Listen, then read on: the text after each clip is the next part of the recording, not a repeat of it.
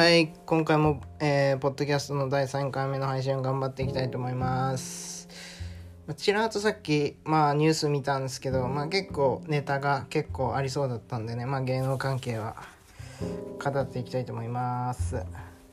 広瀬すずさんが新型コロナに感染したみたいですね。まあ、芸能人の方結構感染しますもんね。まあ、4月にはね、てか、4月ってもう、9ヶ月前だと感じるともうすごく前あ6ヶ月か。6か半年前ですからね。すごいですね。ほんとあっという間ですよね。もう半年かよと思いますもん。で広瀬あの半年前にまあ志村けんさんが亡くなって、まあ、芸能人の方も結構かかってるじゃないですか。えっ、と横浜流星さんとかもかかってまああの広瀬すずさんとかもかかってますもんね。なんかロッテ野球のロッテかなんかがなんかクラスター起きてますもんね。野球チームの。いやー新型コロナここに来てまた増えてますからね感染者数が。長澤まさみさんが憔悴してるみたいですね。コンフィデンスマン JP を終わらせたいと言ってるみたいですね。まあでも竹内さんとかねあと三浦春馬さんもまあ出られていてそれでね、まあ、2人ともね自死されたんでねしかも最近です。一気にですからね。そんな連続して起こるかなって思うぐらいねですもんねしかも竹内さんなんか子供もいますからね本当謎ですよね本当に。突然やってくるんだなって思いますね。あゆうちょ銀行で新たな不正が発覚したみたいですね。これちょっと怖いですね。ゆうちょは僕自分も使ってるんでねこれちょっと怖いですね。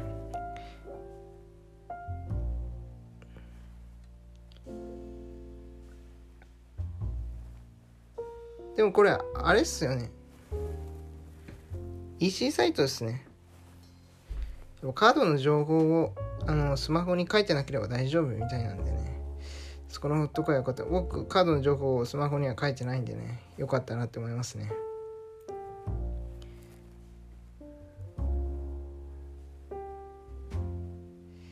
あドラマで春馬くんずっと大好きだよと金恋の最終回で追悼のメッセージがあったみたいですね。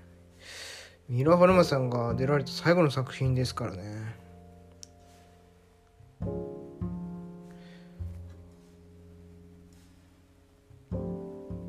『アメトーーク』で嵐大好きおじさんが放送されるみたいですね。まあ嵐といったらね、まあ、20年以上ね、まあ、アイドルの第一線で活躍なされててまあ今年の12月で、まあ、解散予定になってるんですけどまあオリンピックまであるのかもしれないって言われてるんですけどね。まあ嵐大好き芸人楽しみですよね。まあアメトークさっき見てないですもんね。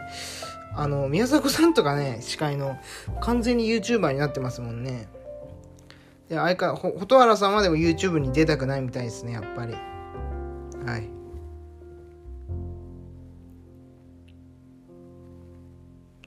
あ川口義勝さんって日本代表のコーチになってるみたいですね。川島英二選手が、まあ、川口義勝選手のコーチがいることのまあ凄さを語ってるみたいですね。マジかって。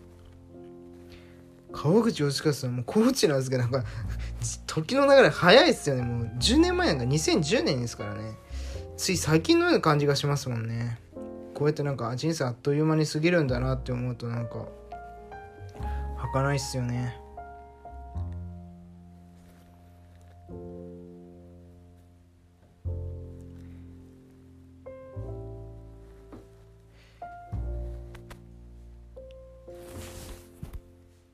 次はどの記事いこうかな。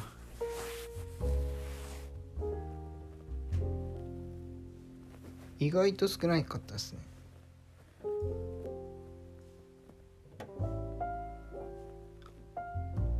あ柴崎岳選手が、まあ、J リーグの復帰は全く考えてなかったみたいですね、今年の夏にレガネスに移籍したんですけど、まあ、スペイン2部のチームなんですけど、まあ、スペイン2部でもいろんな、まあ、経験が積めるってことで今2部にいるんですけど、まあ、で2部リーグで活躍している人は1部リーグでもまあ活躍しているっていう印象があるみたいでそれで2部にまあ残ったみたいですね。まあ柴崎岳選手もねやっぱ2018年のワールドカップの時とかめちゃくちゃ活躍したんでねまああと2年後のワールドカップとかでも活躍してほしいなって思うんでねまああの2部リーグでもまあレギュラーで出れるチームに行った方がいいですよね、まあ、そう考えると久保君心配ですよね。久保君後半の途中まあ残り40分ぐらいからしか試合に出れてないですからね。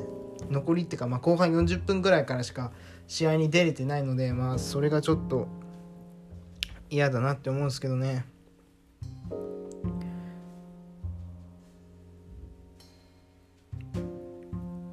いやー久保君には頑張ってほしいなと思うんですけどね。なかなか難しいでしょうね。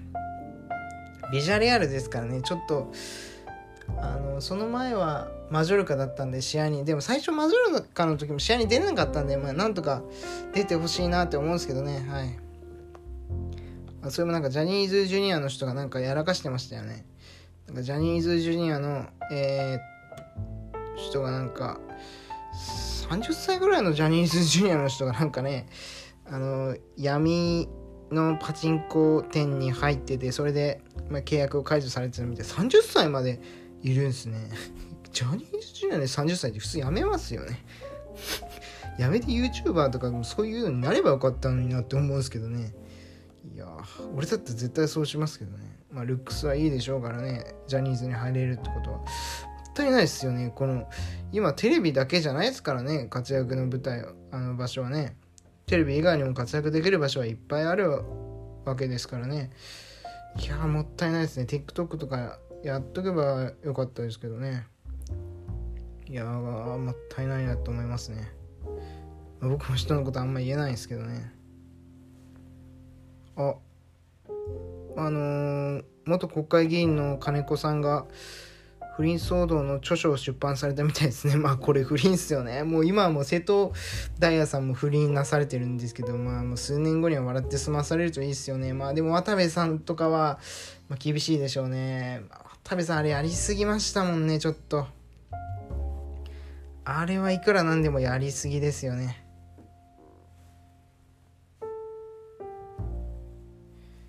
いや。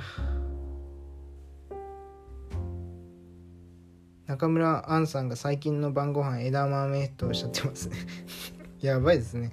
まあ俺も最近朝食とかなんかねあんまり食いすぎたりしたら吐いちゃうんすよね。だからまああんまりパンとかまあ結構軽めのやつにしてますね。ガクトが失踪騒動をえー、語ったみたいですね。ガクト沖縄出身なんですよね。沖縄出身って結構スター多いっすもんね。安室奈美恵ちゃんとか、あと、誰だ？あと、なんだっけ、あのー、黒木メイサちゃんとか、まあ結構いると思うんですけど、ちょっと今パッて思い浮かばないんですけど、まあ結構いるイメージあるんですよね。いやー。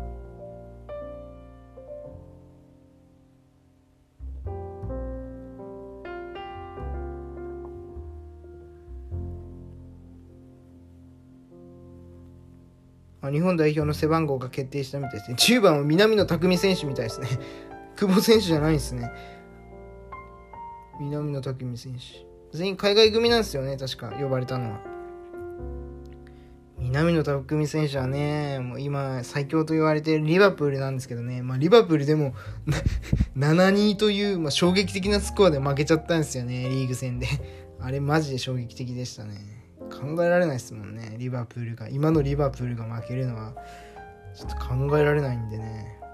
何が起こったと思いますもんね。ちょっと見てみますね。どこのチームだったかなってと確かえっと最近ニュースが多すぎてあれっすね。ダメっすね。えっとまあ検索でいいや。